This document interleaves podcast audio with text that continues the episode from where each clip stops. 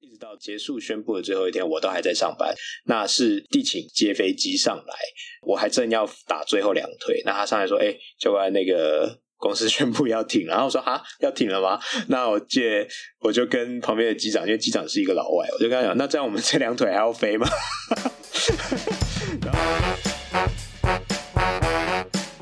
上班这么累，下班喝一杯。欢迎大家收听三十后派对。耶！Hello，大家好，我是西卡。大家好，我是 Ben。也不，也不。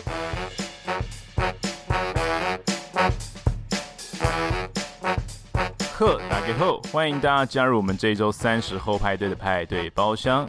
三十后派对是个希望给三十岁上下的朋友开一个可以畅聊的包厢，非常欢迎您追踪我们的 IG 账号或是脸书粉丝团。IG 上搜寻数字三十加上英文的 After Party，脸书上搜寻节目名称“萨后派对”就可以找到我们。然后不管您是使用 SoundOn、Google、KKBox、Spotify、MB 三或是 Apple 手机内建的 Podcast App 以上的任何一个平台，都诚挚邀请您在收听的当下帮我们按下订阅键，或顺手在 Apple 的 Podcast App 上面帮我们留下评论的星星。您的支持鼓励。都是我们制作节目的最大动力呀！哎呀呀呀呀呀呀呀呀呀！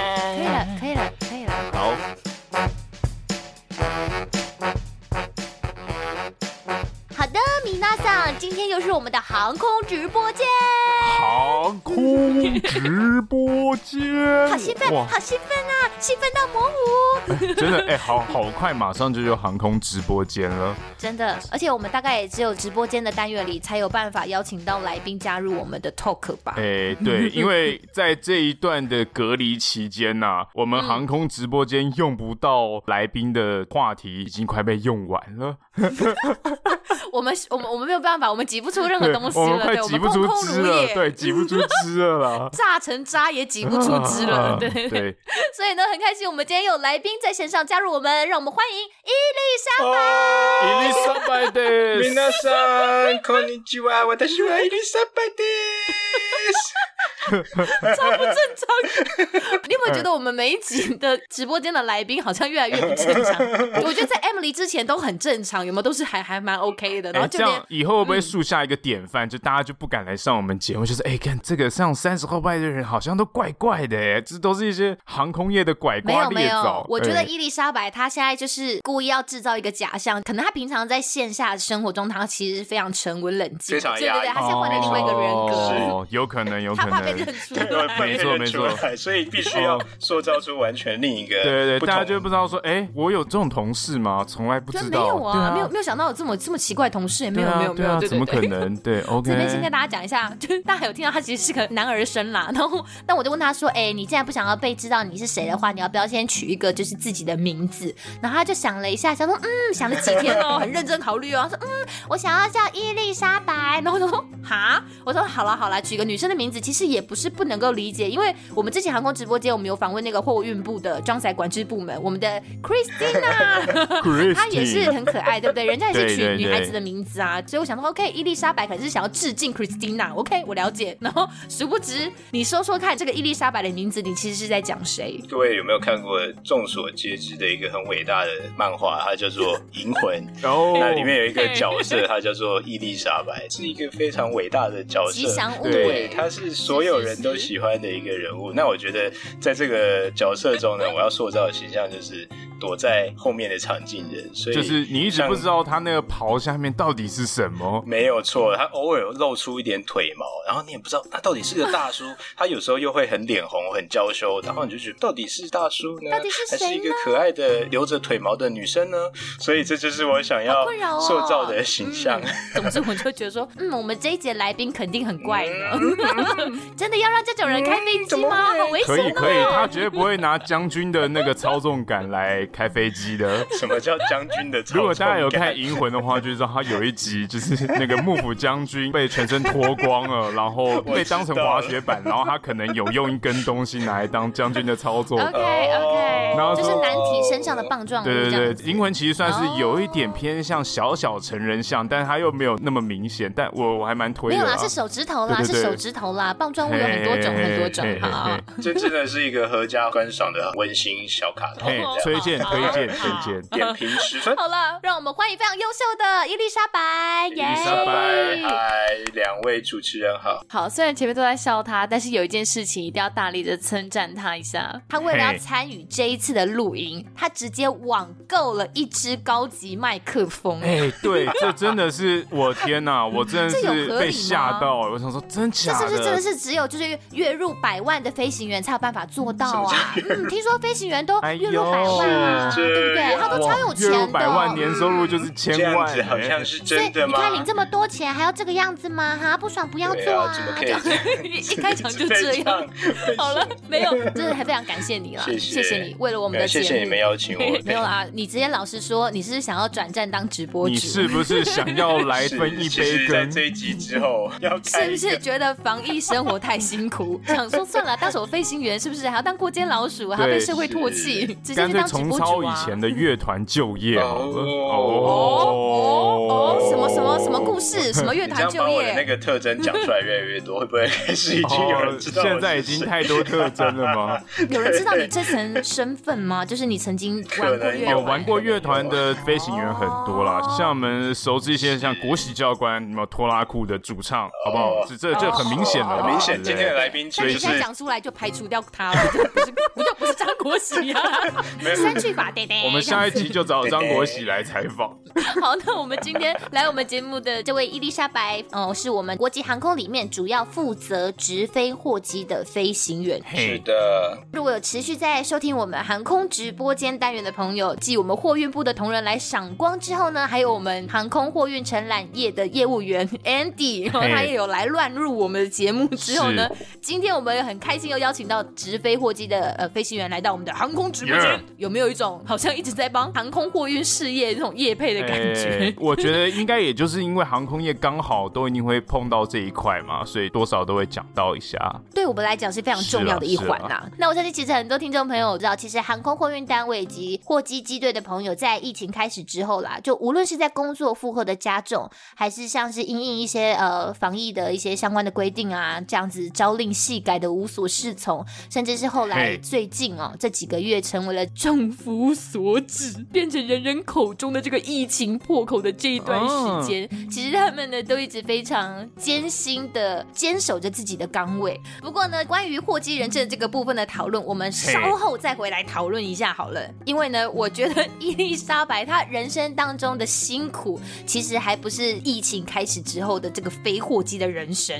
嘿，对啦，伊丽莎白是一个命运乖舛的神秘 角色啊，因为她的真实身份是 Ben Ben 的大学同学。哦，对了，哎哎，我跟你说，其实身为 Ben Ben 同学，我只能说这四年真的是辛苦伊丽莎白了，真的真的好辛苦。哎，你怎么会说真的？哎，这个这个，我们前面有这样 say 吗？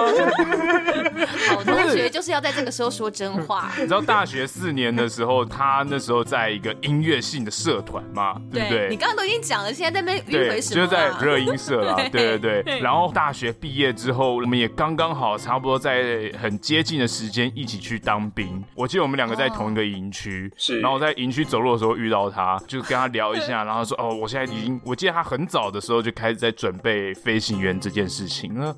后来就听到他的相关事迹之后，就觉得：哎，我一定有机会要来采访我这个同学，因为他经历过了算是航空历史上的。”一些关键时刻啦，他算是一个经历者啦，算是卖一个老同学的情分这样子。嘿，对了，还是你曾经欠过他钱？没有啦，没有啦，没有啦，我那个饮料机的十块钱应该是有还你啦，哦。还是他曾经分享给你一些不错的片子，就照你上一集分享出来的事情。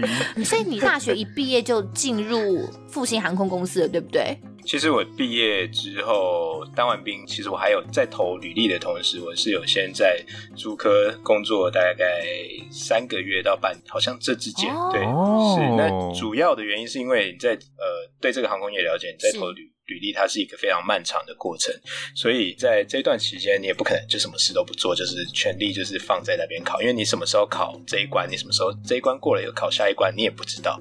那以防万一，总是得留个后路。我们还是找了一份工作这样做，这样嗯嗯，一个 backup 在那里。但是你毕竟还是逐梦踏实的，朝你想要走的路去实践啊，对不对？而且心里想说，嗯，我投的是复兴航空公司哦，想说，嗯，太好了，毕业了，好不容易摆脱掉 benben 这个怪人，殊不知绕了一圈，有人现在又回来了。什么？才没有呢？我们又碰面了，我们就像转角遇到爱啊，好不好？这个缘分的纠缠，我跟你讲，你们两位又终于遇上了。经过这几年的分离，辛苦我们的伊丽莎白了。辛苦伊丽莎白了。所以我们就先从他人生当中没有 benben 的这个短暂快乐的时光开始谈起好了啦，好不好？因为说认真的，其实很多飞行员他其实可能都有经历过转换机种的历程，但是未必有转换航空公司的经历。没错。好，马上来进入我们的航空直播间吧。耶！好的，现在呢，在我们直播间里的伊丽莎白是一名现任国际航空的货机机队的飞行员。哦，title 好长哦，好喘哦，很长，嗯，是。对，很长会比较喘，因为比较深。好，好，谢谢。好，对不起。这一位伊丽莎白，她曾经是在我们复兴航空公司里面服务的嘛。那目前虽然复兴航空公司已经倒闭了，然后那总之呢，她现在就是转职到我们目前服务的航空公司里面，在货机机队服务。那首先想要来请问一下伊丽莎白，就是当时在念大学的时候，当 benben 还在装逼，觉得自己是这个戏潮的时候，系上最酷，是没错，这是事实。是真的还是假的？你不要在那边乱讲话，知道我本身。rapper，想你知道人家是讲一些场面话，然后这是那个时代的 rapper，真的是最高指标。这这个这个哦，好害臊哦！天哪，好对不起，我把它抖出来了，不要抖。我跟你讲，约这种就是线下的老朋友来上节目，就是要注意这一层风险，你会有很多黑历史被抖出来。我讲，OK，总之在 benben 还在当 rapper 的时候，你那个时候就已经下了这个决定，说，哎，我毕业之后就想要考航空公司了吗？是没错，其实当初在我们念，因为我们念的都是航太系，那其实，在考航太系之前，本来的目标就是。要去考飞行员，那因为我真正开始想要当飞行员是从国中毕业的时候，他的契机其实就是在有一次国中毕业，我爸妈带我回高雄，因为我我爸是高雄人，那我们就回去玩，那有就经过了小港机场，然后我也不知道为什么，他刚好车开到，可能也许就是降落的航道下面，那一架喷射机就从航道下降，然后我那时候就被震撼到，那个瞬间我说哇，好酷的东西哦，我也不知道为什么，那个当面见到的震撼是很惊人的。好帅哦！这是什么东西？没错，当然你知道它是飞机，但是我的意思是说，你怎么觉得哎，好好震撼的感觉？是。然后从那天之后回到家，我就开始用电脑查有关飞机的相关知识，然后甚至于我就想，哎，那驾驶它的人那是怎么样操纵这架飞机的？那就一路开始往更深的这个部分去研究，然后就发现，哦，先航迷，好有趣。对，应该是先变成航迷，航迷完之后，你就会发现啊，真的太有趣了，我好想做做看。所以最后就从高中开始就一路想要往这方面前进，是这样。非常非常早就下定人生志向了耶！我的天呐，很厉害。所以那那个时候考进复兴航空，算是你预期当中的人生目标喽？呃，其实不是，因为在投履历的时候，我们不可能只投一家，同场那个时候还有另外两家，所以分别是华航、长荣。那基本上我三家当时都投，那复兴反而是比较意料之外的，因为正常有在招培训的，就是这两家航空公司。那复兴航空蛮意外，就是那一年他突然需求暴增，因为他有进新飞机，需要新的飞行员，所以那一年刚刚好他就有招新的飞行员，所以我三间同时都报了，算是赶上了一个好时候，这样子。对，没有错。进哪间航空公司，基本上哪间要你，对我来讲，我就是去哪间。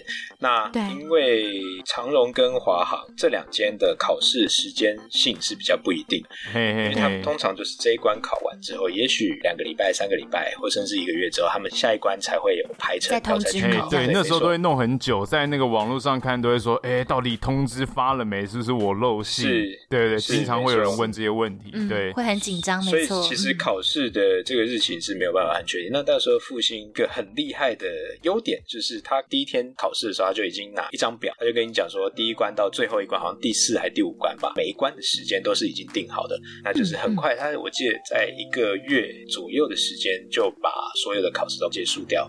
那那时候也很幸运，所以所以这一间考完之后，他就马上通知，他说啊，那你过了，有要过来报道吗？那其实当下的状况是，另外两间都还在进行中，也还没有到最后，所以其实以就会有一个抉择，对不对？就必须做决定，你要左右你要放弃这个吗？一边是友情，一边是爱情啊！哎呀，对，没错。所以那个时候就会觉得说，哦，至少这一间是确定的，因为你其实真的就是努力，应该说你下定志向真的很久了，你真的很渴望做这件事情，所以一旦有这个机会，你拿到了一张门票，你其实真的会觉得说，哎，那就先进。若复兴航空公司这样子，对，没有错，就是有就赶快去吧，我们就保守。其实也算是梦想达成了啦。那我方便问，其实请问第一志愿是？第一志愿是长荣，我必须说没错。真的吗？哦，我可以问为什么吗？是你有比较过福利还是？其实我觉得这跟公司的形象有关系。那时候其实就是想进长荣航空。其实公司形象可能真的就是比较主观的感受了啦。对，但你可能自己还有去比较，做了很多功课，这当然是会影响你其他。他的这个综合评分的一个结果是，哎，所以那时候进复兴大概是二零一二吗？三年左右，一三到一三哦，因为中间还要还还有还有你说有去那个科技公司上班这样子。呃，其实那个上班也只是大概三个月左右的时间，其他时间就是全力在准备考试的这样子。对，我记得你那个时候上了复兴是到法国去受训，对不对？是，因为我们考的是培训机师。那大家如果有在听这个节目的话，应该都很清楚，我们有非常多的考试以及训练过程。那基本上，我们我的小飞机训是在美国。那美国训完之后，法国的部分是回到台湾，我们要准备转换机种。那时候因为飞的是 ATR，那公司因为刚好买新飞机，所以法国原厂那边有提供免费的几个名额，哦、那可以做训练。那对对对对对，会有会有。受训的地方是不是图鲁斯？在图鲁斯，对。那基本上它是跟 Airbus 是在同一个地方。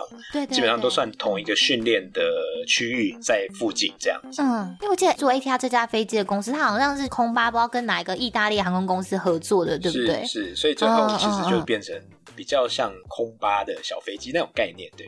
哦，好酷哦！所以那时候就去法国，等于说，呃，你在。哎，所以你那时候在美国拿到 CPL 了？是美国拿到回台湾，然后再去法国受大概两个多月的机种训。啊，机种训的 rating 拿到之后回到台湾，嗯、那再继续训台湾的地面课以及台湾的机种考验，也是我们台湾民航局的执照考验，这样子。像 CAA 一样啊？是是没错。我记得那时候你有说在复兴受训的时候是先飞 ATR 七二五百，是不是？因为法国受训的时候，他是先给我们训五百，那。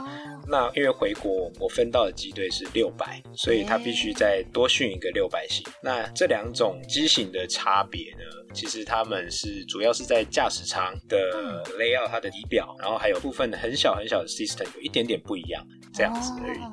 所以其实没有差太多。对，其实基本上飞机性能什么是没有差到太多。然后 OK，可是这个转训的训练就不用再回法国，就不用啊，其实都在法国同时完成，就是五百跟六百型两种。哦，真的哦，原来如此。其实比如说像我们的公司买新飞机的时候，就是可以理解，因为那时候买新飞机，他都会同捆包的送你培训，所以他跟你说要这架飞机买了之后，我会开放你多少的名额，多少梯次，你可以派多少人来我这边做前面几梯的训练，类似种子教官。可能是飞行的，可能是维护的，都会派好几梯过去，然后都会算在买飞机的钱里面啊。所以过去你也不用花什么钱，这样子。新手大礼包啦，就你买我们这个，你买我们这个主产品哦，我们这个飞机一架三十亿，好不好？我们就送你一些便宜的课程。但这个东西都是对啊，对啊，事实上就是这样。人家一次花这么多钱送一点东西也是正常的吧？是啊，感觉飞机很贵。不晓得他们这样凹赠品是说，那可不可以可不可以再多凹两个人，多送两个人过去？是这样凹的吗？对对对对，对对对？之类的。就还要那个罗西再多给我十打之类的哦，现在好像都会凹那个保固啦。哦，保固是不是？有什么装备，他会跟你说，我哪一些这个材料，它会是保固的，但你只要在保固期间，它是自然飞行的，就是自然使用的损坏损耗，官方就会帮你去把账给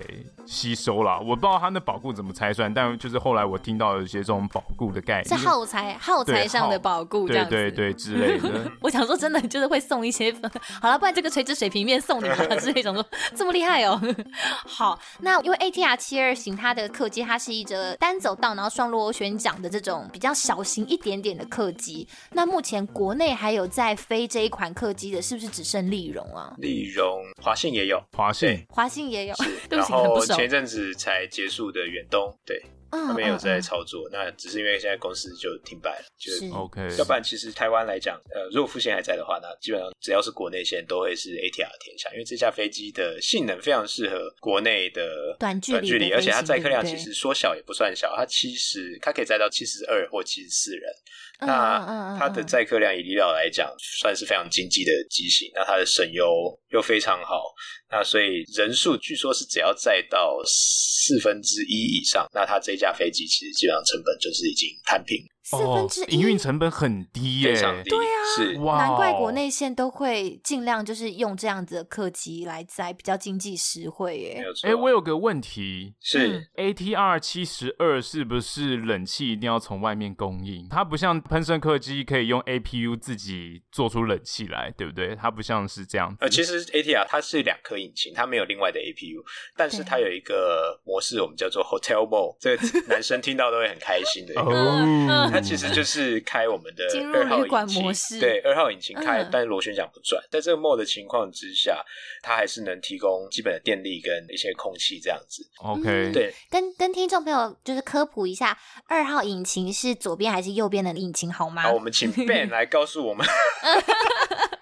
左边一号，右边二号，是是。然后每一间公司的不同，有的会只讲左边或右边，因为现在都双引擎了。是。但是以前是四颗引擎的时候，都还是习惯讲一二三四，从左边数到右边。嗯，对对对，我现在说的左边数到右边是。我的呃，我面朝机头，我的我的我 的，我讲我的背，这样讲好了，机头前进朝的那个方向，然后你你的面朝那个方向的话，你的左手边就是一号引擎，右手边。接下来这三个傻逼就花了五分钟的时间讨论要怎么解释飞机的左边和右边。五分钟过去了，飞机有一个规定的讲法，讲法就是我们所有的位置都是面朝机头。对对，对，我们以面朝机头来分左右两边，因为在紧急状况，甚至是像修缮这样的状况，你随时在回报是哪一边出问题，方便飞行员做反应的时候，你左右两边一定要分得很清楚。对，不然有的人左右两边在这定义方面不明的话，就会严重颠倒。所以我刚才在想，像我这种人就是不行，就明明想讲右边，却讲成左边的，就会跌爆。因为你说面。朝机头，大家会把它想象成你站在外面面对机头，那这样就是相反方向啦，嗯、对不对？这样讲好了啦，我站在客舱里面，然后我面朝驾驶舱的位置，对，这样子是最好的。OK，这样子大家一定都会听得懂，而且也比较好想象啦。哦、真是太好了，刚刚想说，哇操，这要怎么解释？突然想不出来。我这都要剪十分钟哎。好，那那我那我可以请问，就是呃，我直接问这个问题会不会太敏感？你进复兴是直接到。他倒闭吗？还是在他倒闭之前你就离开了？呃，到公司一直结束，我才才重新去别的其他投其他公司这样子。对，哦、等于说你进复兴也大概是三年左右的时间，大概前后总共大概四年多。四年多，对，然后再加入现在的公司，大概也现在也大概四年左右。嗯，那你现在还记得在复兴公司里面服务的一些概况吗？比如说，呃，工作的过程啊，跟同事相处啊，等等之类的。其实包括机型的这个概况，我就刚刚在想说，你们刚刚问我那个 APU 的问题，我想说，嗯，APU 它会飘吗？我其实很多 system 我都已经忘记了，所以，所以我现在在想说，一定的啊，因为换个机种，就是说你要逼自己。把所有东西给擦掉，然后重新装东西进来。其实基本上概念是类似的，但是有一些细微的部分，你会忘记说它到底有没有这个功能，嗯、或者是你会不会把它错置到其他的地方。嗯嗯嗯、那基本上没有错，我们是必须要忘记前面一个机型，但很多的概念会是相同的。相同的，对。嗯、那这是要去重新学习的部分是。哇，几种转换听起来突然也觉得很麻烦。其实应该 跟你们的工作也很像。各种机型，我记得像是开门或者是 galley 的各种东西，它的使用的一些方式，应该也会有一些些许不同。就你你进到不同的客舱里面，你你要换一个脑袋啦，就是我现在是在哪里？我现在是在哪里？你要不停的告诉自己。是，没错。哎、欸，我自己很好奇一个问题，请问复兴也是称呼飞行员叫教官吗？呃，对，没错。嘿，是一样的。这个很有趣的是，因为我听说长荣不是这样叫。对，没有错。长荣叫什么？我不知道、欸。神拜吗？不是吧？这、啊、不会吗？神拜就是感觉叫神拜会有很多粉红色泡沫的感觉。我好像有听过有人是叫大哥的耶。嗯、你说叫飞行员叫大哥吗？我不确定，我不确定另 另一间是叫什么，但我真的有听过有人称飞行员是大哥。但是呃，在复兴他也是叫教官，也是叫教官。嗯，对，没错。了解。那你有没有最最怀念之前的公司的什么东西？呃，我想想看。太太在旁边吗？你可以，你可以说你怀念就是复兴空服员也可以。呃、不敢说。我也想要怀念复兴空服员，啊、我也想要，没有错。啊、喂喂，现在小孩在躺在隔壁房间里，不要这个样子。哎、欸，不过我们说好像跟一般那种国际线，我们一次能碰到的空服员就是两个而已啊。对，就说一个班，你当相处了一天，你就是两个人。哎、欸，人家国际线的一出去就十几个人。人家他撒的网一次撒网可以认识。哎、欸，你不要拜托，不要在节目里加深这种刻板印象。身为一个飞行员，你自己带头啊！哈，没有没有，这是这是我们这种错误的观念。我要跟跟大家讲的是，这是错误的，真的没有 这种事，绝对没有这种事。我觉得你越描越黑。那 ATR 七十二的确它是前后两个，所以哎、欸，那这样你们飞行的时候是不是都只有那种茶水可以喝？毕竟你都会很短程吗？对，基本上对对呃，会是自己身上会拿一罐矿泉水而已。我们在巡航的时间非常少，根本没有时间让你在空中有任何的吃饭时间，基本上是比较没有。嗯，那我们吃饭都是像落地之后的地停时间，那其实地停时间也非常短。以前刚开始飞的时候是二十分钟，后来变成三十分钟。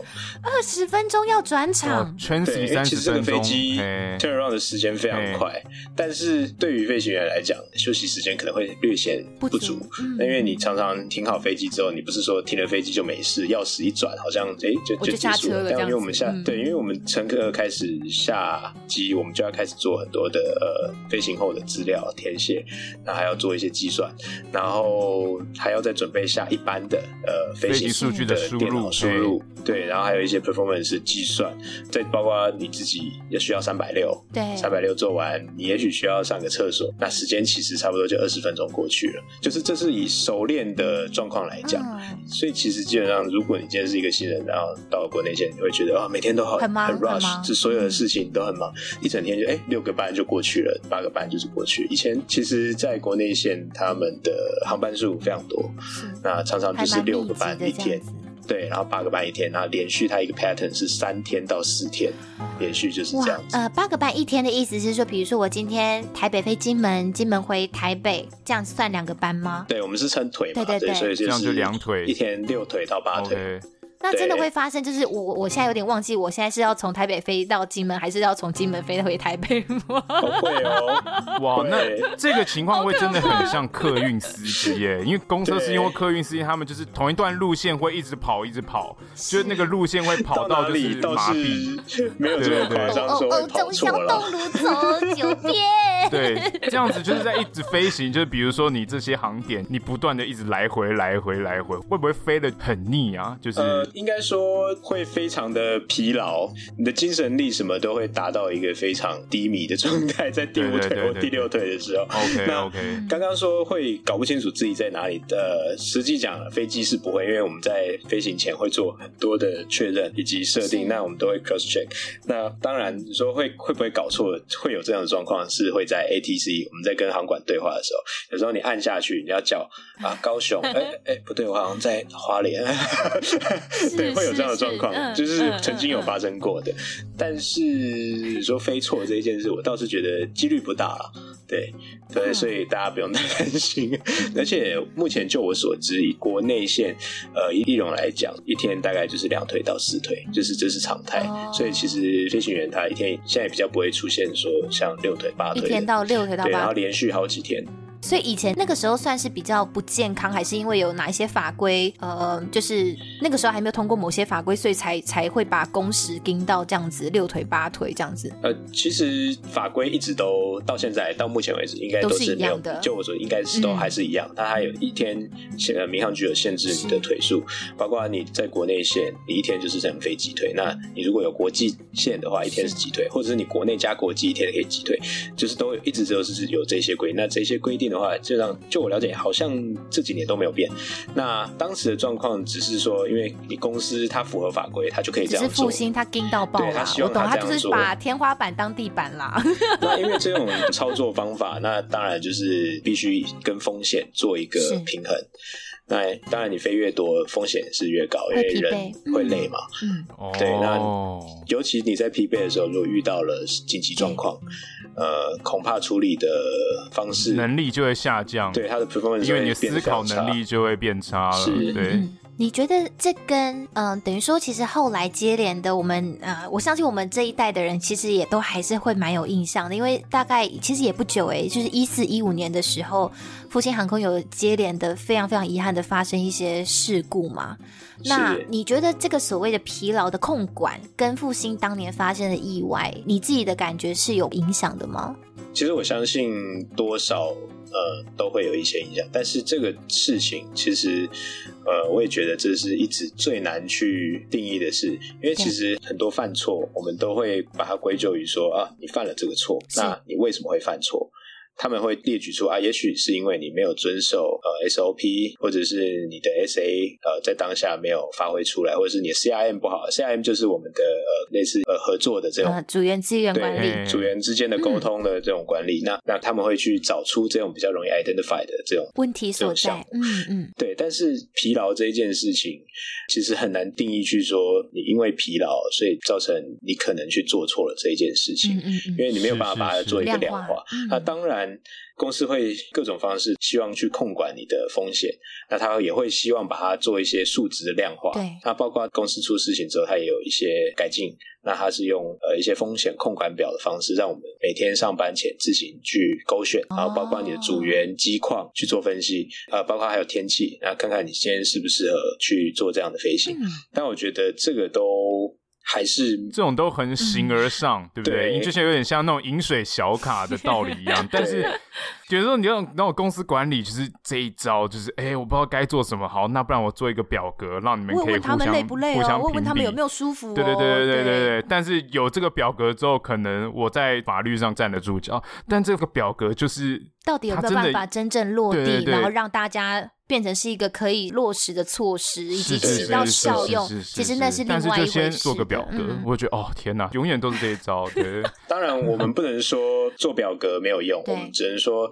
做表格它的效果有。但是有限，嗯，因为其实你真正在累的时候，它不是慢慢的累，它是有时候瞬间突然一一个瞬间就突然没有，对不对？对，因为你多次的这种精神紧绷，或者是我今天上班前，我的确状况是好的，啊嗯，但是人体就是这么的奥妙，我无法确定我等一下八个钟头、六个钟头之后，我的身体状况是不是跟我填表的时候的状况是一样的，不是吗？对，是啊，这这边我要补充哦，嗯，就是人类在肾上腺素分泌完，就是我现在在这个高度紧绷的状况，分泌大量的肾上腺素了。然后现在突然放松了，它会有一个强大的副作用，你会瞬间非常想睡觉。啊啊啊啊！你会瞬，就是你的肾上腺素突然 对对对放掉了，它你会瞬间非常想睡觉。这个故事是自古以来都有的，像法国的拿破仑他就知道这一点，所以拿破仑那时候永远都说，你千万不能让你的士兵在肾上腺素用完的时候松懈，或是你一定要给他们适合的休息时间，因为很多次的败仗就是因为肾上腺素。烧完之后，所有的士兵都进入了休息跟疲倦的时刻。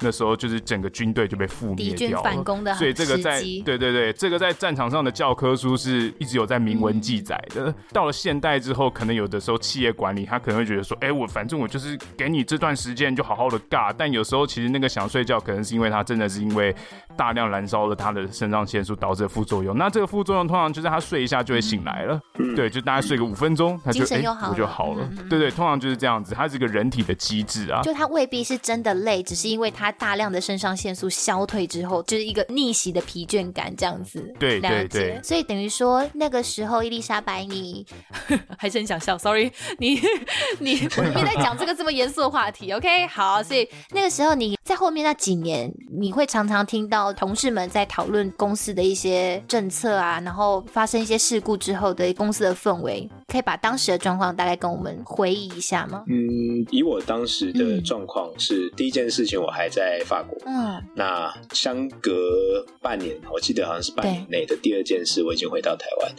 都是还在新训、机种训的阶段，还没有真的上线，是不是？对，没错。Okay, 那当下发生这两件事情的心情，其实呃是有受到影响，是呃因为基本上上面的人你是不熟，但是也是有过一面之缘啦。嗯、那其实，在这件事发生之后，你会对公司的飞机，甚至于你自己的训练，还有你自己的能力。会提出一些质疑，嗯、你会觉得怀疑，开始怀疑自己说：“哎，如果我这件事也发生在我身上，我有办法处理吧？处理的好吗？”对，那、嗯、当然，事实上，呃，大家都可以从一些最后报告看出来，其实是因为可能是因为有一些人员因素的关系了，嗯、那导致最后比较遗憾的事情。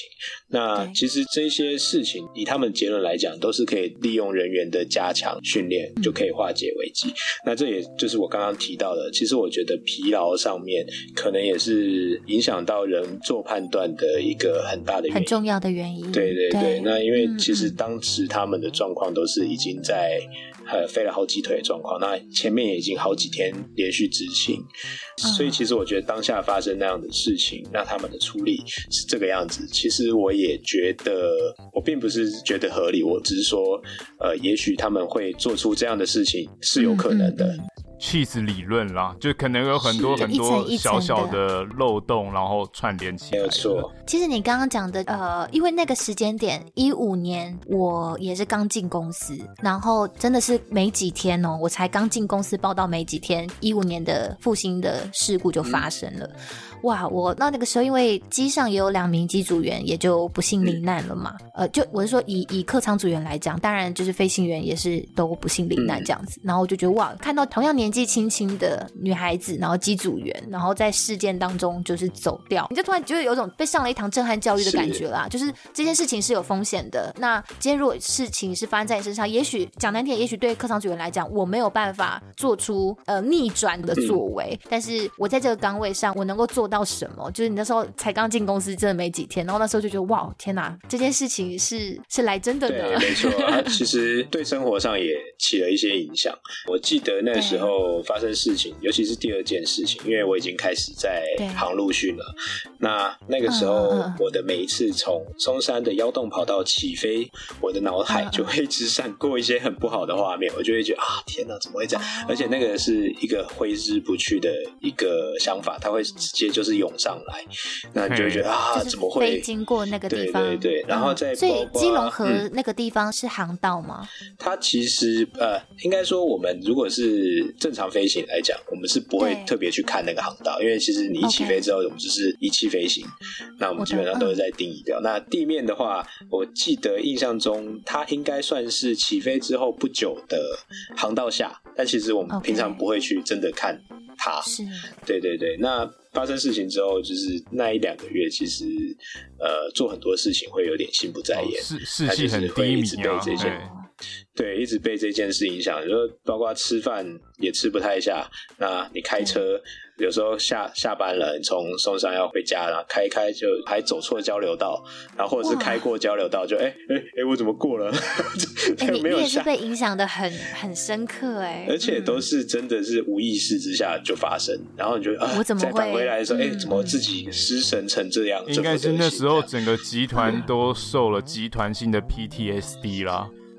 没有错，没有错。因为毕竟两件事故真的发生的蛮近的，我相信其实对于整个团队来讲，打击是真的蛮大。对那那个时候，二零一六年的年底，因为复兴就其实蛮无预警的，就突然说要结束营业了，这样子。那个时候内部有任何的征兆吗？你自己觉得？呃，其实征兆很多人在事后。都是事后都会提出来说、嗯、啊，其实那个时候有一些征兆是这样，但我觉得这些征兆，嗯，因为它未经证实，我们也无从有点像是马后炮了，对，也不知道它是真实性，嗯、所以这部分呃，我可能没有办法很清楚的告诉你它有什么征兆。哦、那对我来讲，我一直到结束宣布的最后一天，我都还在上班。那是地勤接飞机上来，我还正要打最后两腿，那他上来说，哎、欸，教官那个。公司宣布要停，然后我说啊，要停了吗？那我借我就跟旁边的机长，因为机长是一个老外，我就跟他讲，那这样我们这两腿还要飞吗？然后他说，嗯，好像也没有叫我们停飞，那我们继续飞。工作到最后一刻这样子，打了一个来回，然后回到家看新闻才知道啊，公司先宣布停业了。对，就是飞到最后一刻，对，然后然后可能落地才知道这样。哇，我觉得对你们在线上所有在岗位上的同仁们，真的也是投下一颗很大的震撼弹吧？是。那你当下接收到这个讯息的时候，你落地之后，你第一个想法是什么？还是你有立刻去联络同事说，哎、欸，怎么会这样子吗？或者是怎么？当然，大家群组上会讲。那群主疯狂跳，你会觉得很不真实。一千多个未读。对啊，不只是自己的同事啊，那家人什么，大家看到只要任何人看到新闻，就会问一下，真的假的？那边是怎样？怎么办？然后我说，我根本不知道，我才刚落地啊，我还有两腿要飞呢。没有想到自己公司人是最后被通知的，对不对？对，没有错，那种感觉就是很不真实，你真的没有办法呃去，你你甚至会觉得，哎，是不是在开玩笑？然后看了一下今天日期，哎，好像也不是愚人节，真的会觉得有这样的感觉，太冲击了。对，那在真的结束之后，我们也是很匆忙。我记得景象就是所有的人，大家就一窝蜂的就在办公室。那在做什么呢？就是跟办公室的呃行政人员要我们所有的飞行资料，因为我们必须要把呃，因为我们也是很无预警，我们怕公司就这样哎直接结束，然后整个公司就下档搬走。对，那我们什么飞行资料什么都没有，时速一切变成幻影。对，所以我飞行资料对你们来说是非常重要的。对，没有错，这些经历跟你的飞时证明什么这些，我们都很需要。它就可以证明你的飞行时速，这样子。飞行时速是重要的。所以那时候公司也很帮忙的，就是让所有的人都有拿到我们应该要准备好的资料，去其他地方。假假设你要投履历，就继续要在航空公司服务的话，这是以飞行员来讲。但是我觉得比较可惜的是，像我们的呃空服员真的是比较辛苦，因为他们就是没有执照嘛。那他们没有执照的话，公司只能说啊，你有在这边的服务证明，类似这样子。那他们在找工作上来讲，比较难去拿出一个实质上的证明说，说啊，我在这边做了多久，就不像飞行员说啊，我飞飞时多少，做到什么位置。他的确有个实质的累积的东西，哦，对对对对，对，没有证明可以证明他的 对，然后他证明我们存在，没有证明我们的价值，我们就是免洗筷了。我觉得他们找工作来讲，确实比我们蛮辛苦。那时候看，其实我就觉得蛮难过的，是这样子。谢谢教官，谢谢教官，还还有这个心情。体恤其他单位的同仁，所以真的在复兴要倒闭的之前，真的是一点消息都没有，就是这样突突然然的，就是哎，真的假的？这样知道？对，对我来讲，我也是，我真的是哇。所以之前在跟其他的就是同仁，比如说在飞行的时候，你们不其实不太会讨论说，哎，怎么办？就是现在好像我记得那时候，因为呃复兴还有威航，然后威航也是后来有点经营上困难，也是收掉，这可能也有冲击一些复兴的营运嘛。所以那个时候都不会，大家就想说，哎，怎么办？就是这营业上的表现可能也没有到太出色，然后刚好又遇上这些事情，很可能也冲击到载客量等等之类的，会不会公司有一些麻烦？都难道都不会有人讨论吗？其实我觉得最厉害的点是，因为我们完全没有任何感觉会收掉的原因，是因为其实刚刚讲的载客量这件事情，我们的营运状况，其实，在那两件事情之后，过了一阵，其实载客量都回来，那都维持在一个其实还蛮不错的一个状态。那公司最后收掉它的原因，是因为是说他们有进了四四架三三零，那三三零的呃亏欠比计划中的还要多，所以其实真正的呃财务问题是因为出在我们的光体客机上面，那造成比较难经营的状况，才会决定要收掉。是购置飞机的这个过程当中，可能造成了一些补不起来的资金缺口，这样子。对，那就 ATR 跟其他 Airbus 三二零三二一的这个状况，其实载客量其实都不会太差。那所以这对我们来讲，所以才会是比较意外的一一个点。对，嗯、就是一切前景看好的时候，突然给一个晴天霹雳的消息了。那当时那一批跟着你一起离开的同事，有跟着你一起过来，呃，目前公司的人算多吗？就以飞行员来说，应该说培训的同学几乎都还在飞行线上，哦、那就是分散在各个不同的公司、哦、这样子。哦很庆幸的是，大家都还在，现在目前都还在线上飞。真的，对真的，如果我花了这么多时间，然后感觉我正要开启我人生崭新的一页，就公司发生这样子的巨变的时候，感觉我真的会觉得哇，天哪，我的飞行梦要碎了。但幸好后来你们投，等于说要再重新投一次履历，是不是？对，就是各家自己再投重重投履历，嗯、那重新经过考试这样子。哦，那那个时候的长荣跟华航两家公司对于这一批。因为复兴公司的关系而转过来的呃飞行员有有一些比较特殊的，要这样讲吗？要特殊的礼遇吗？对，或者说就是特殊面试，或者说至少对啊，或者说至少你可能前面的几关，比如说什么人格测验啊，什么市值性测验，是不是就可以跳过了？还是都没有，全部都吃全餐？就我目前的了解，其实以及自己经验，其实是并没有。他整个考试的过程都是依照他们一模一样的他航转训的这个飞行员的标准来考验。哦哦哦哦哦，对，有一个专属的考试流程叫做他行转训。对，因为其实这个都是在网页上，他们官网上找得到的一个这个流程。那基本上流程是一模一样，那也没有说特别呃优待或什么。因为其实考 飞行员，他就是一个呃，如果你是有经验的飞行员，那他考的就是你的专业领域跟你的飞行经验来做判断。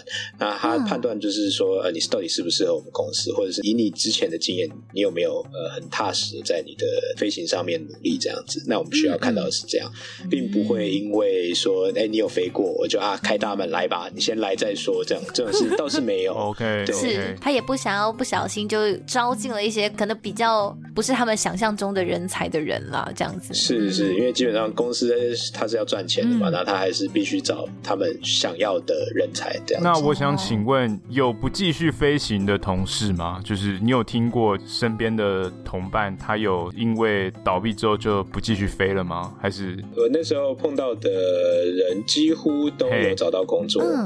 那少数有可能，也许有。那就我所知，我自己这边是不太哦。就周围的，就你周围的认识的同学，对我的认识的机长啊，一些那他们都在各个航空业界了。对，没有错，就是散出去。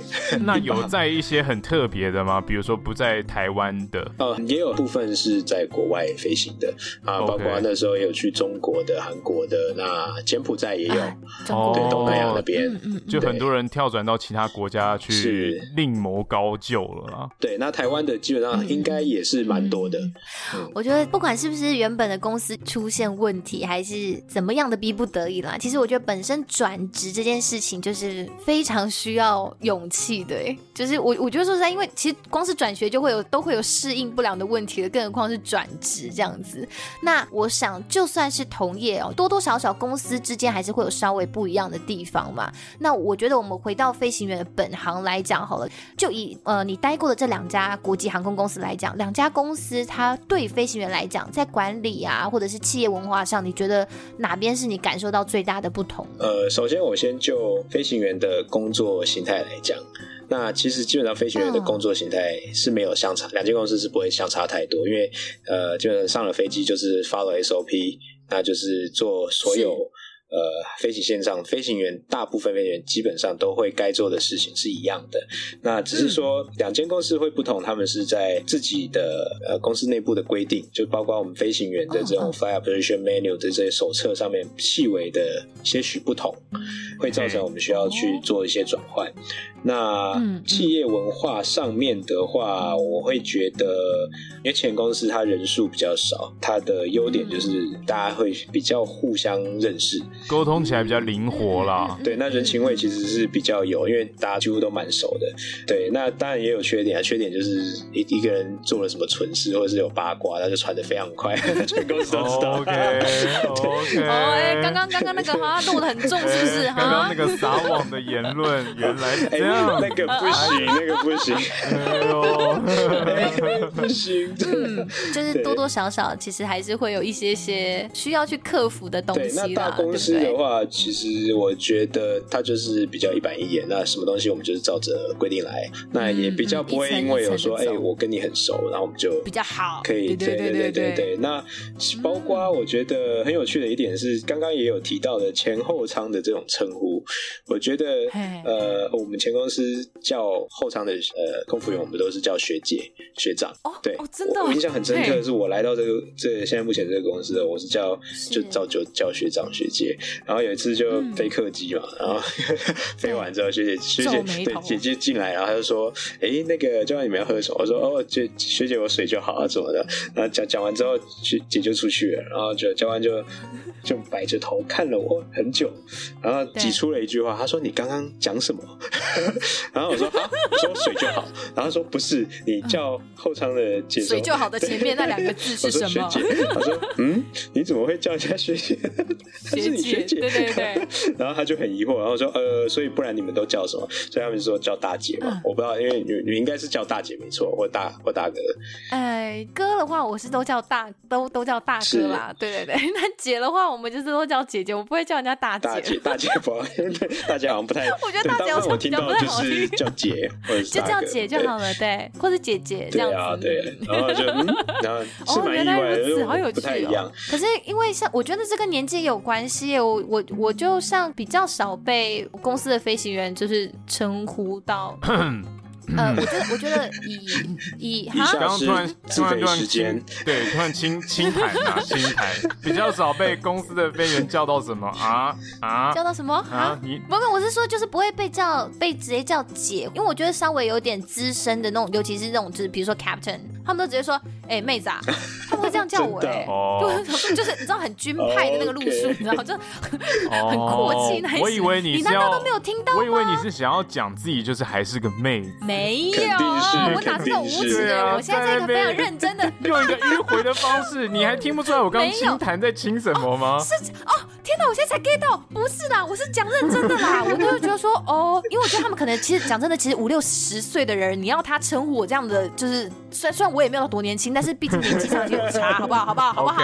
有没有有没有我有没有今天很谦虚？我觉得笑虽然我讲的貌美如花，OK，貌美如花，就是他们也不会觉得说，哎哎，姐姐，这是怪啊，超怪，有些都可以当我爸了，对不对？所以他们就觉得，哎哎，妹子啊，或者说哎妹妹比较多，听到对对对对对对对，像我们就不。稍微有点轻佻了。妹妹啊，是啊是啊，就是所以我就说，其实是有差别的，啊就是不一样趴数的飞行员还是会有点不一样。像我在那边都只能叫哥哥姐姐啦，我都没有办法叫其他。来，给你棒棒糖，去旁边玩一下。哥哥姐姐最棒了，帮我签本子。所以其实等于说，你进来现在这间公司，你也是你会觉得再重新当一次新人的感觉。对你来讲是是一个压力吗？因为我觉得有些人会觉得很讨厌，就是你知道，就是进一些大型公司企业里面的这一种学长学姐制这种感觉，感觉这种啊好啾啾啾啾，对对，啾啾啾啾啾啾，就是好像我已经撑完了整个受训过程了，然后现在又再重新来一遍吗？Hello，那种感觉。其实不会，对我来讲，我进一间新的公司，我当下对我自己的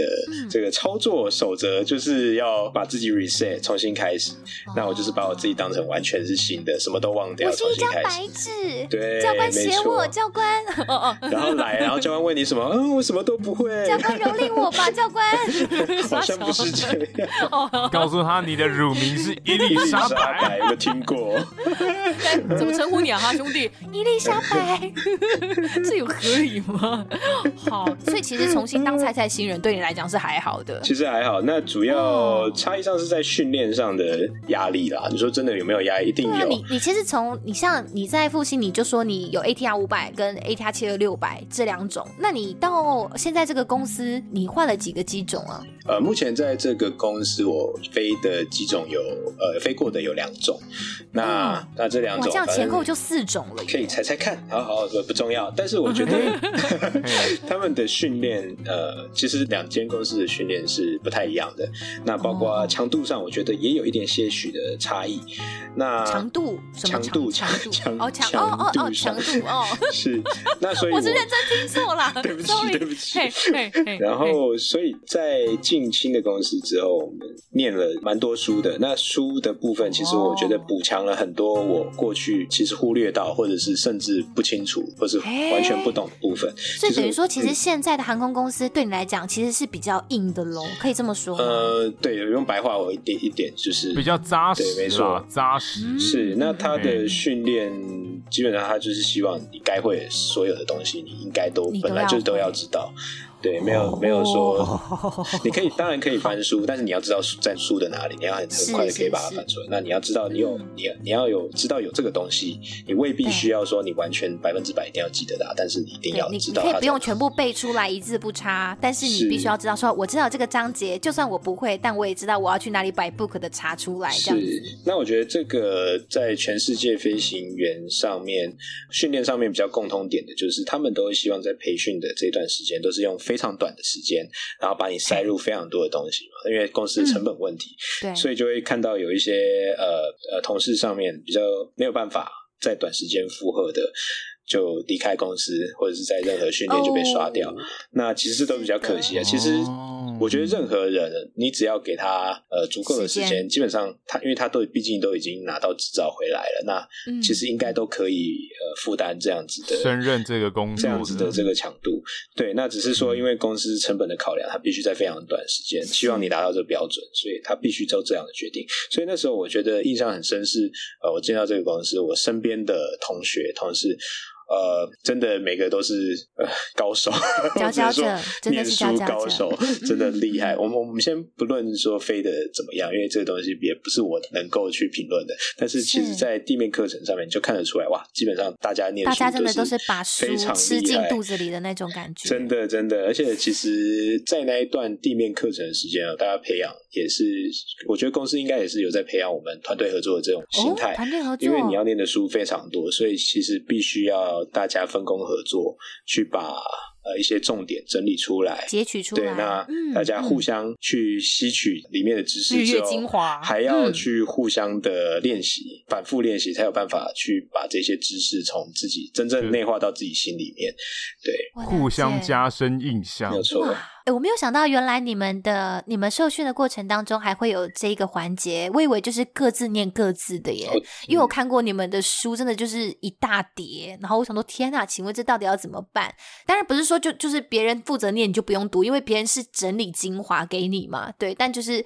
我没有想到，原来还有这个分工合作的环节，我觉得很有趣。对然后像你刚刚讲到的，其实只要给时间，没有人飞不出来这件事情。哎，我不知道贝你还记得吗？我记得 Victor 就是很久以前我们的航空直播间，就是有邀请一个、嗯、呃，之前飞七三八，但现在也是转到火鸡机队的一个飞行员，他其实有讲过一样的话，哎，就是现在线上的飞行员听起来真的都是口径一致的说，只要给你时间，其实没有人不会飞行。对啊，我觉得我觉得蛮有趣的。哎、欸，那我我很好奇，那你现在这样子算起来，应该是飞过了大概五六种机型了吧？呃，总共，比如说包括小飞机的话，有，没错。哦，那很那很多哎。呃，我记得在复兴的时候，你是自己去拒绝，你拒绝喷射客机飞螺旋桨飞机，对不对？对，没错。那个时候，其实，在回到公司，呃，最后分配机型的时候，其实是分配到呃那个喷射机。队，那我觉得其实，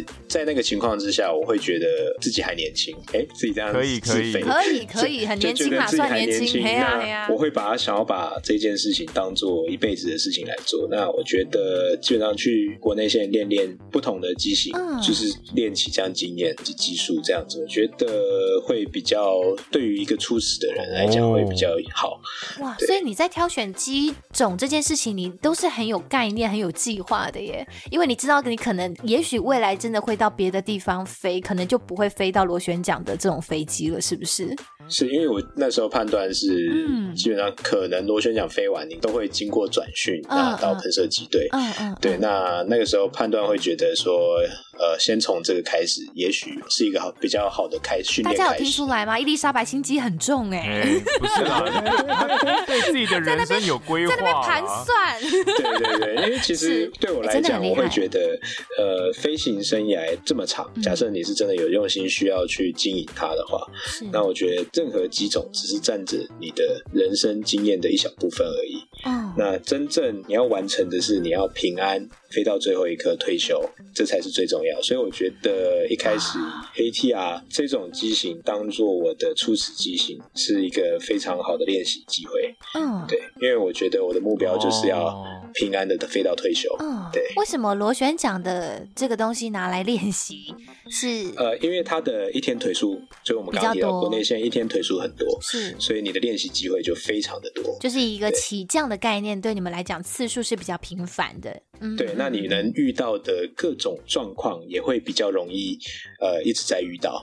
拿一个很大的比较来讲，就像现在我飞的长城机队，跟以前我这样的飞行，其实我长城机队我一个月了不起，大概三个到五个落地而已。是。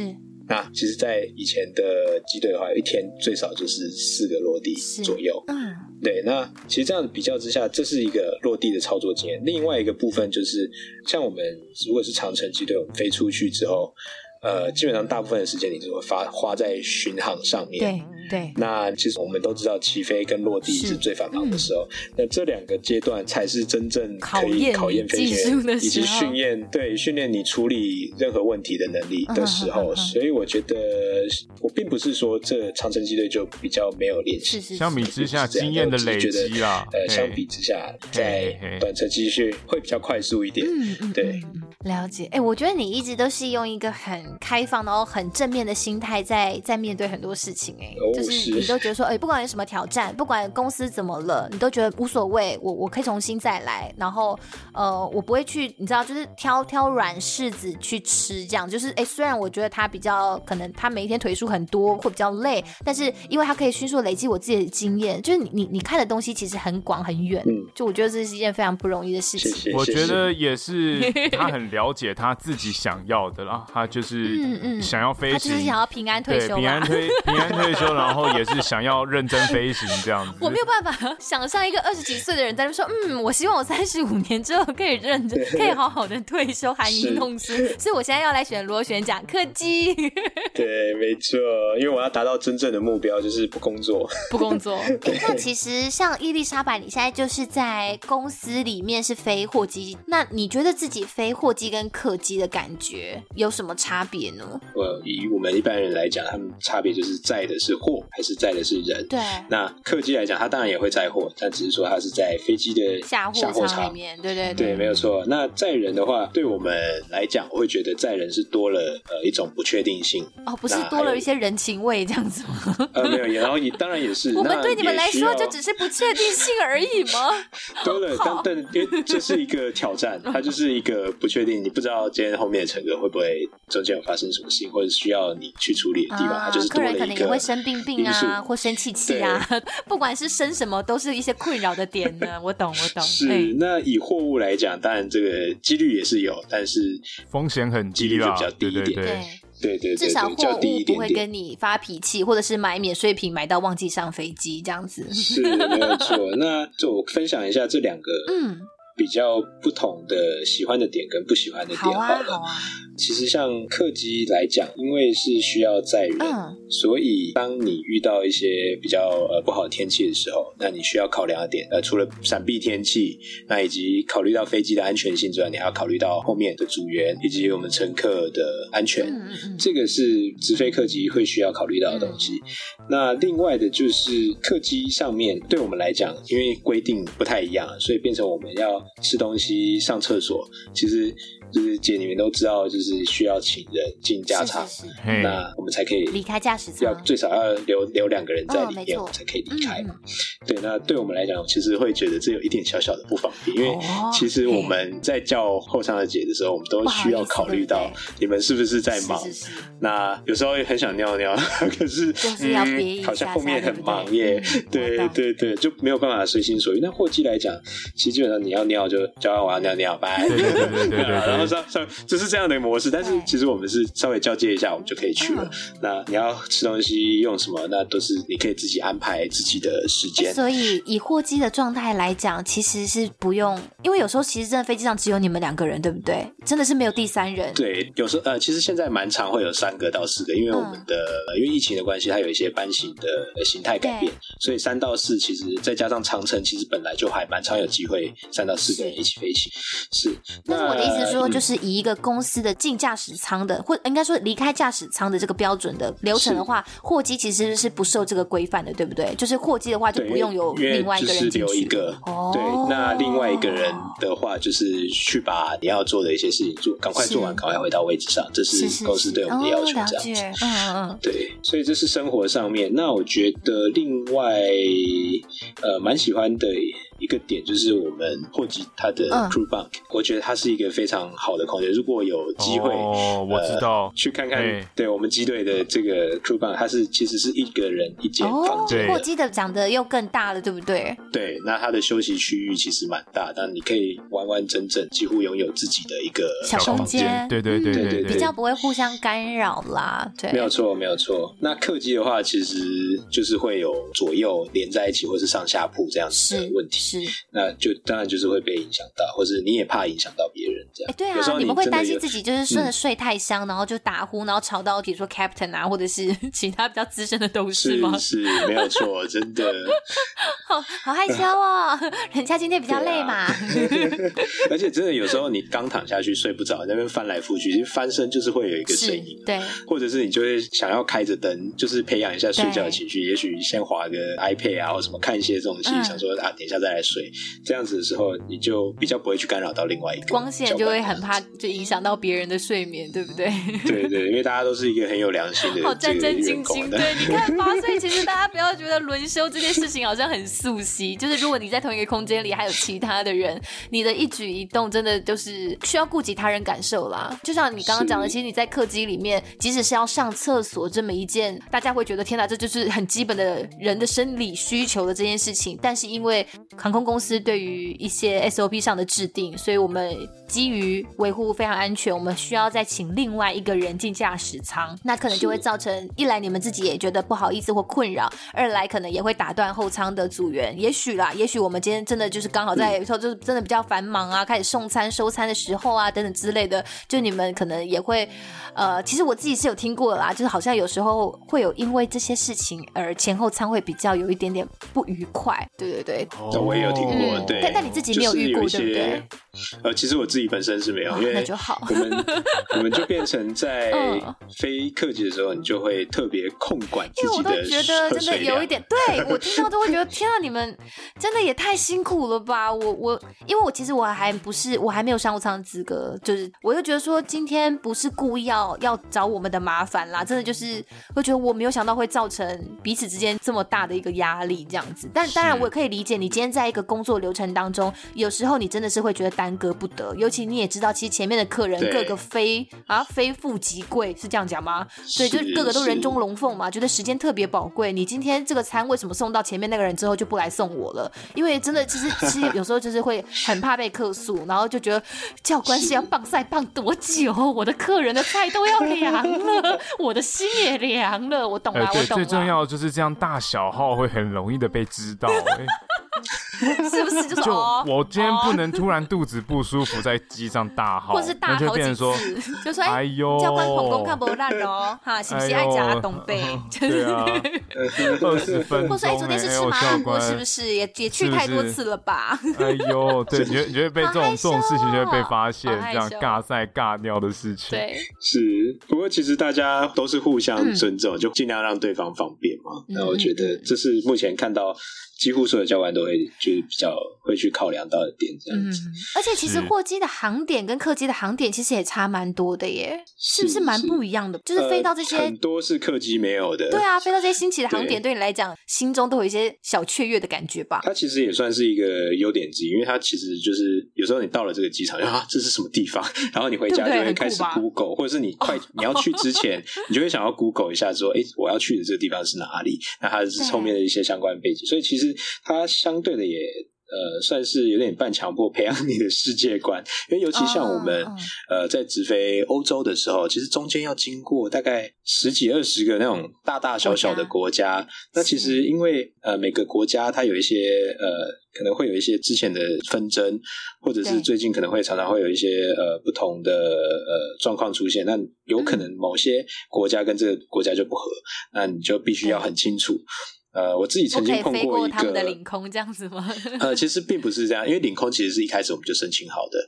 那有可能是因为呃天气因素，假设我们今天要从 A 国呃避让天气，那不小心会可能会到 B 国的领空。那如果今天 A 跟 B 可能他们如果状况不是很好，那也许就不会让你避到 B 国。可是因为你必须真的必须闪天气，可是你没办法。那其实当然这是比较极端的状况了。那其实基本上呃在我们身上是目前没有发生过这样的状况。那我觉得。觉得比较常听到的是 A 跟 B 国今天相处的状况不是很好，那有可能你在飞经 A 国的时候，你不小心叫错了，叫到 B 国，或是你 A 国交接到 B 国之后，你还在叫 A 国的名字。或者是他的 FIR，他的空域的那个航管，那可能另一边就会不太开心，这样子，就就两两个 A、B 国都会生气了。你在老子的地盘上叫别人的名字，哦天哪，有一种那种很像在就是叫现任女朋友，然后却叫到前任女朋友的名字那种感觉。对对对对对对，你好累哦，你好，你真的是。好可怕，所以他们就是假装没听到，然后不回应你这样子吗？呃，可能就会回复你的时候，会让你感觉到有一点含义，这样对。哦，背后凉凉的。Hello，Are you buddy？他说我们不是 A 国，要搞清楚哦，有没有在给我乱搞？哦，生气气了啦！哎呦，大这个大忌叫错名字是大忌，好不好？尽量尽量我们会避免了。真的，在在不管是在这个飞机上，甚至是在床上。都不要乱叫，不一样，这真的是很不一样的事情。看起来经验很丰富啊，那边不是啊，不是不是，警示行语啦。哦，那你觉得载货的话，有有什么你比较觉得不喜欢的地方吗？因为刚刚讲起来听起来好像都是感觉飞货机好像蛮蛮舒适自在的，对不对？货机的呃，应该说比较让人困扰的点，嗯嗯嗯，呃，第一个它的食物，我们知道货机的食物跟客机的食物基本上大部分的航点都是不同的。哎，对我们吃的东西其实是不一样，大部分客机飞的呃，如果前舱交完，我记得姐都会拿，也是跟客人其实是一样的餐点嘛。是啊，是啊，就商务舱。对对对对，没有另外的。那但是货机的餐，它其实是有货机特质，我不知道他可能也是请呃公司，然后提供有货机专用的是，是健康安全，但未必看起来这么厉害，是不是？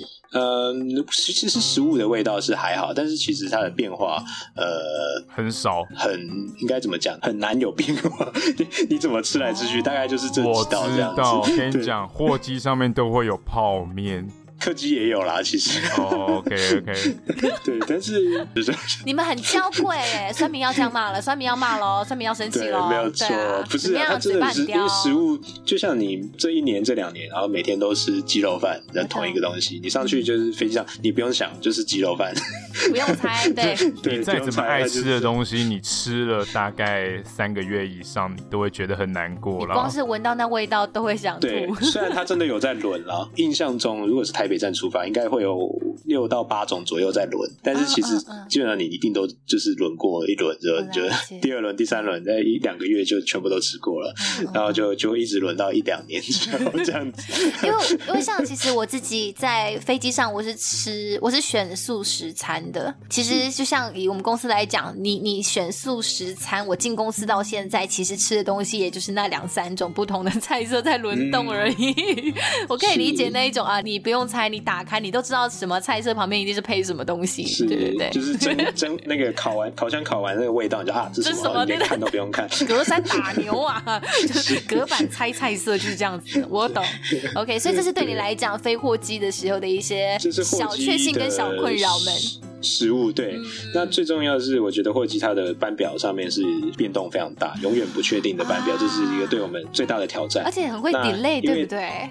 对，它就是 delay 再 delay。你知道这个这个感觉是什么？就是像我今天要飞一个班，就这个班，然后起飞前的大概三到四个小时，他说啊，这个他就因为我们有班表系统，他就跟你讲啊，这个班 delay 了两个小时再出发。我们说 OK 好，我们就再多睡两小时 OK 没问题。好，再再睡两小时怎么样？然后就又过了一个小时，哎，我们再延误一小时，然后说 OK 好吧，再延一个小时而已，我们就再晚一个小时，然后就再过再过了大概几十分钟之后，也许他就说，呃，我们这一班再延个三到四个小时，都常常其实这种状况是蛮常发生在我们身上。那呃这样的问题会造成说，其实，在休息上面你很难去掌控，说，哎，我到底要休多久？没错，或者是没错，我要什么时候开始休？因为以这样的状况来讲，它一直延长，就已经前面开始休，可是你现在要你睡，你也不可能一直睡。对，那变成你这段时间就必须一直，你可能是醒着的，而且其实说实在，你要睡，你是不是也心里有点压力？因为你不晓得他什么时候又会传给你就是讯息，对，那个心理是一直就是很不确定性，所以你没有办法进入深层睡眠，宽心的休息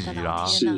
那再加上你有又有时差，那这种煎熬双重打击之下，那你的这种休息平衡，其实睡眠品质是比较不好的。那就我所知，目前很多线上比较有经验、资深一点的机长，他们都会有碰到睡眠障碍问题的这种状况，对，就很难睡，然后睡一下就是只能浅眠，一下就起来。嗯，我了解。对，那你自己呢？你自己飞到现在，其实也也三四年了吧？货机。其实我自己算是一个，我自认为是一个非常好睡的人，很容易睡。对，但是在这一两年的这样子情况之下，我会发现我渐渐的没有这么好睡，这是事实。也明显感觉到身体一些明显的差异，体能上的差异，以及就就像睡觉这种很明显没有像你这么容易睡入睡。嗯嗯嗯，对。因为褪黑激素这种东西的分泌，其实它真的就是自律神经的一种。你你这样每天这样去玩弄，不是讲玩弄，你就是去恶搞你自己的自律神经，其实真的对人体来讲是很辛苦的。你一直没有给他一个规律的依循的一个作业表，他真的很辛苦哎、欸。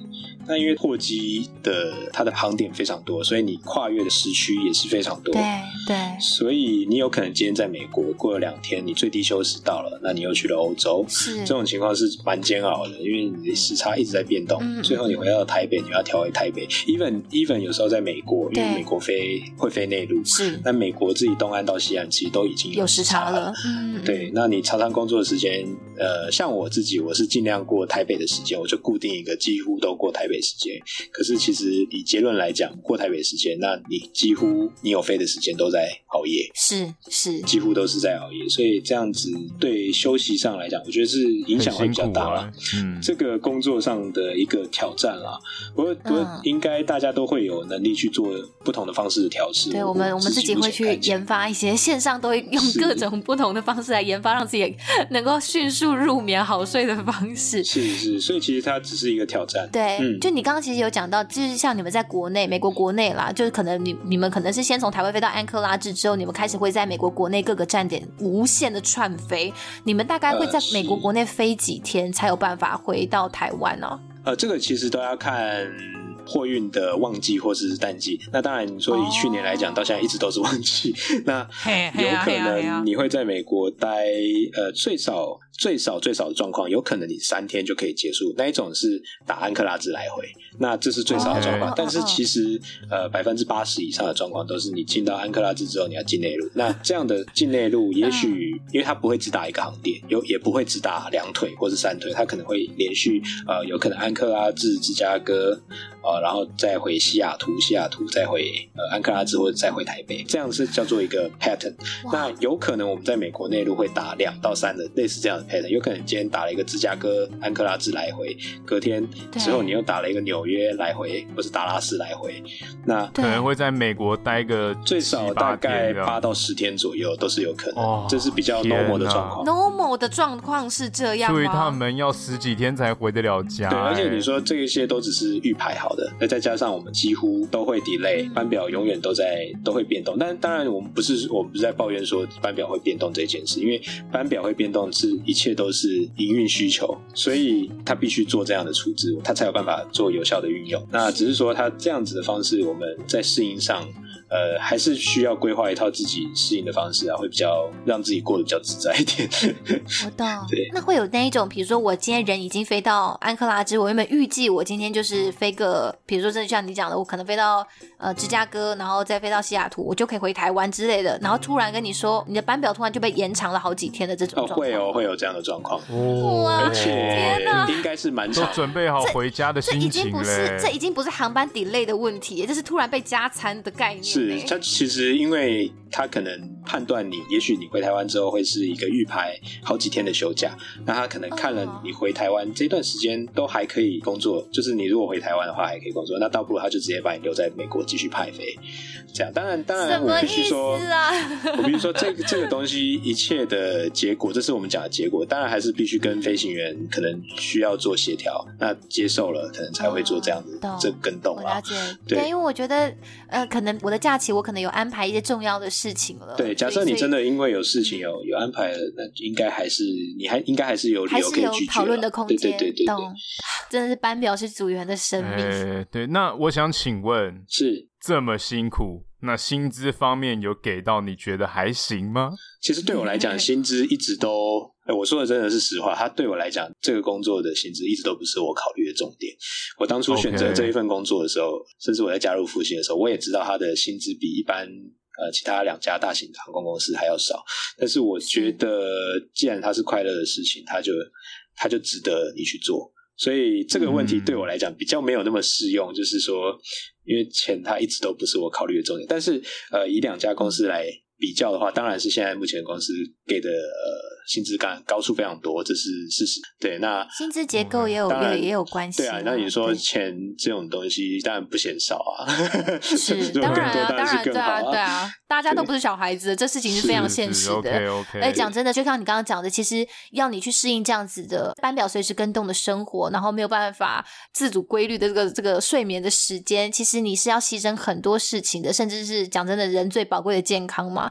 所以，呃，我真的觉得你们当之无愧这个。当之无愧这个薪资啦，呃，嗯、其实这个东西就是。供需去影响它的这个价格，那你能接受你就继续做这样子，不能接受那努力找自己在工作当中就是辛苦的时候找一些可以让自己心动的小时刻啊，比如说像我没有错，要有一点小确幸，对啊，就自己泡一杯咖啡啊，带一些东西让自己舒服一点点的，我觉得这对我们来讲都是很有用的。跟工作的价值啦，是没有错。那你刚刚其实也有提到，疫情开始之后，航空货运真是大爆炸，对不对？就是整个就是。非常的旺，所以让你们其实真的是变得很忙很忙。所以这个忙的状况是比疫情开始之前，你们的飞行时数都还要再多的吗？嗯，对，以实际上来讲，我必须说飞行时数略多，呃，应该说略多，因为其实我们还是有民航局规定的这个，对啊，你们有上限不是吗？对，法定上限，我们当然不可能去超过它。那但是只是说以平均来讲，它是比一般来讲略多的。那班型上面其实也做了很大的更动，因为很多地方是。不适合入境还是什么之类的？对，因为你也许入境你需要隔离，或者是你入境之后你回到台湾，你可能需要做一些不同的这种隔离措施。那公司为了让人员有效的运用，他必须有时候就是派打来回这样，就是明明就打来回可能会比较累，他需要多派一些人，他需要多耗一些成本，那他就是还是得必须这样做。调度上就蛮多的，比如说像飞最近可能大家都知道的一些比较重点的呃 Delta 病毒肆虐的国家，比如像英国啊、印度啊等等之类，或者是巴西嘛，就是可能非这些国家变得是你们要多带组员去打，就是飞回程这样子。是是是，会有这样的状况。Okay, 就不让你们落地了，就是不让你们入境了，应该这么说。打到底这样，然后 就就不要不要入境，干脆就干脆就环绕地球一圈了，好不好？好好好，带带两百个人上飞机啊！对，但是其实因为这个 牵涉到整个组员休息的问题，因为他也需要你，你一定有规定的这个。飞行时间内你要需要多少休息？那几人派你可以延长多少？必须考虑到这个，所以现在变成很常常会飞到一些航线，它是会有一点有一点压到你的 flight duty hours，就是几乎接近上限。那其实对，那其实多了一个 delay 或中间有一任何一个闪失什么，有可能就会有违规的这种问题。那违规当然就不是这么简单的事，后面就很难搞了。没错，所以真的是大家在疫情影响之下。不仅仅是飞行生活受到了很大的冲击，其实回过来看我们自己线下，在你们私底下个人生活上，应该也是影响非常非常多的吧？私底下的话，就是你与。因为我们是 follow 公司，那公司也是跟政府去讨论出一套做法，我们有对呃必须出呃回到台湾之后必须做的隔离时间，没错。那你跟家人相处的时间相较的就比较少。那包括前一阵子因为因为有一些变化嘛，情况的变化，所以造成我们必须做一人一户的问题。哦、是那。一人一户，再加上你必须持续的执行，所以很有可能会造成一到两个月你是没有办法完全的见到自己的家人跟小孩的。对对，那你的生活就是隔离呃飞行，隔离飞行。大概就是这样。这边要跟大家呃说一下，就是伊丽莎白现在其实是有一个一岁多的小朋友的，所以其实说实在，等于说疫情开始的时候是小宝宝刚出生的时候，对不对？差不多，差不多，对。对啊，所以你你要想就是，嗯、呃，在疫情影响之下，然后你是带着一个家中有新生儿的心情去这样子高强度的飞行，而且你还要就是心理上是会有一个压力，就是染疫的压力嘛。然后你回来，你可能你见不到他。然后我觉得飞行员的另外一半啦，然后也不讲飞行员，其实机组员另外一半真的其实也非常非常的辛苦，因为我自己身边也有。真的，我自己身边也有也有，就是呃，因为因为认识了这个飞行员，然后我也认识了他太太，然后他们最近真是也是有刚有新生儿这样子，我真的觉得非常非常辛苦。然后哇，每次看到他们的现实动态，我都觉得我我真的很难想象，就是一个一个眷属要怎么样去接受自己的家人就无止境的在隔离跟上班的这个轮回里面。可是这不是他的错，所以其实我觉得有很多时候眷属自己也要花很大的能量去消化这些情绪跟压力的。我觉得非常。非常的敬佩，真的是敬佩您太太。我觉得反而是 真的是机组的另一半，呃，做了一个很大的后盾，嗯、我们才可以很放心的去做工作。这真的是蛮感谢自己的另一半。有听到吗？哦，偷懒哦。那个有没有发现我塞了个很漂亮的梗？求生能力数值 up，加菜加菜，真的真的感谢所有飞行员的眷属们啦，这段时间真的很辛苦。对，是是，尤其是一开始真的那个转变有点大，你会觉得有时候会很忧郁，会会有那种忧郁感出来，会会真的，然后自己默默的坐在饭店，就是就是啊，就很闷，然后又很很难过，然后就很想掉眼泪，可是又觉得。真的是一种无力感，对不对？对，会很想把它发泄出来，但是其实长时间下来，我觉得人呃还是必须去适应啊。那因为这是一个不可挡的全球趋势，那你必须自己调整自己的心态。嗯、那当然，你的家人的心态，你要尽量的去呃让他感到可以呃舒适的过完每一天。两个人两个人都要努力去去适应跟协调，对不对？没有错，没有错。你们有为了这件事情认真的吵过吗？其实反而没有，呃，我们都很清楚，呃，这是这个没有，这不是我们能决定的事情。那既然选择了这条路，就是要去接受它。啊，想办法想办法调试自己，我觉得这才是最重要。因为你你在工作上面你是不容许有差错的嘛，所以不能因为这样子的事情去影响到你的工作。当然也不能因为工作影响到你的家庭嘛。我们讲都是要取得一个平衡的。不过目前到现在是平衡还算很好，因为其实主要另一半都还蛮嗯嗯，嗯好厉害哦！哎，没有想到在你这样子哈，看起来非常非常搞不清楚状况的样子啊。